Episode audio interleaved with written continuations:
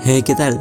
¿Alguna vez te han confesado que antes de conocerte pensaban que eras muy distante, muy frío o cualquier imagen que sea totalmente contrario a lo que eres realmente? Esto es un prejuicio, algo que no podemos evitar hacer, y te lo voy a demostrar con un ejemplo rápido. Imaginemos que ves una persona en la calle que lleva traje, un café en la mano derecha, contesta a su celular con la mano izquierda camina muy rápido y lleva algunos papeles bajo el brazo. ¿Qué actitud te imaginas que tiene? Normalmente pensaríamos que es una persona muy ocupada, que tiene prisa, y si sentimos algo de empatía, que es una persona estresada. Y esto no es diferente al prejuicio que te hicieron. Bienvenidos a Pandora's Channel. Hoy vamos a hablar de la utilidad de los prejuicios. ¿Por qué puede ser útil hacer un prejuicio de alguien que no conocemos? Retomando el ejemplo anterior, no pensábamos que tenía prisa porque sí, sino que lo asociamos a que caminaba rápido. Cada día vemos pequeñas señales y lo asociamos a ciertas características. Cuando lo que nosotros interpretamos es igual a lo que interpretan otras personas, incluso se vuelven algo estereotipos.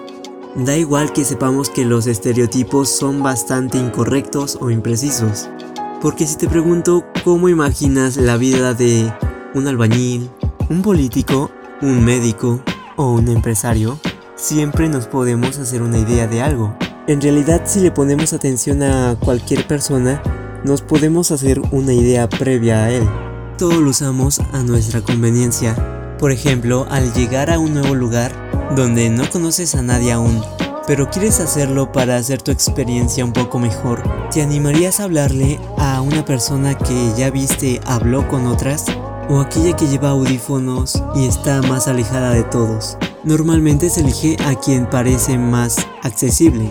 Tienes que estar muy atento a la imagen que das y cómo sería a la imagen de una persona como la que quieres ser.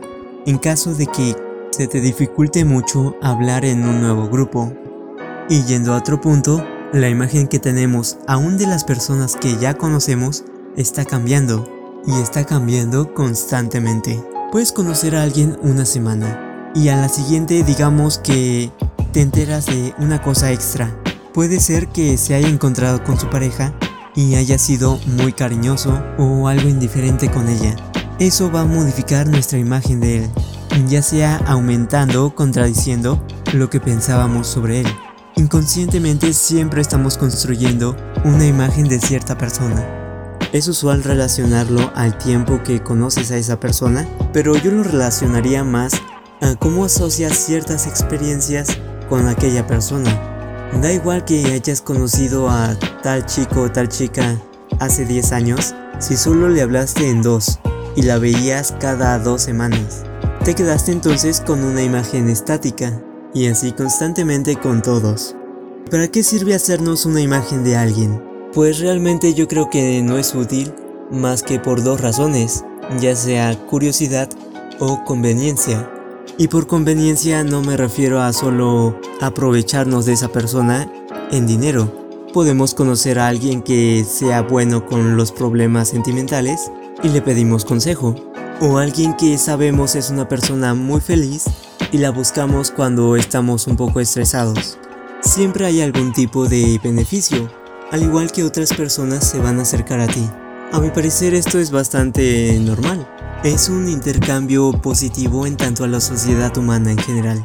Y aunque tú no lo veas así, es una parte fundamental al socializar con otros, al motivo por el que socializamos con ellos y al motivo de por qué decidimos hacernos amigos de ciertas personas y de ciertas otras no. Por el momento esto ha sido todo en Pandora's Channel con el espectacular anuncio de que ya contamos con página web. Entra a www.pandoraschannel.top. Limita tu prejuicio y danos una oportunidad.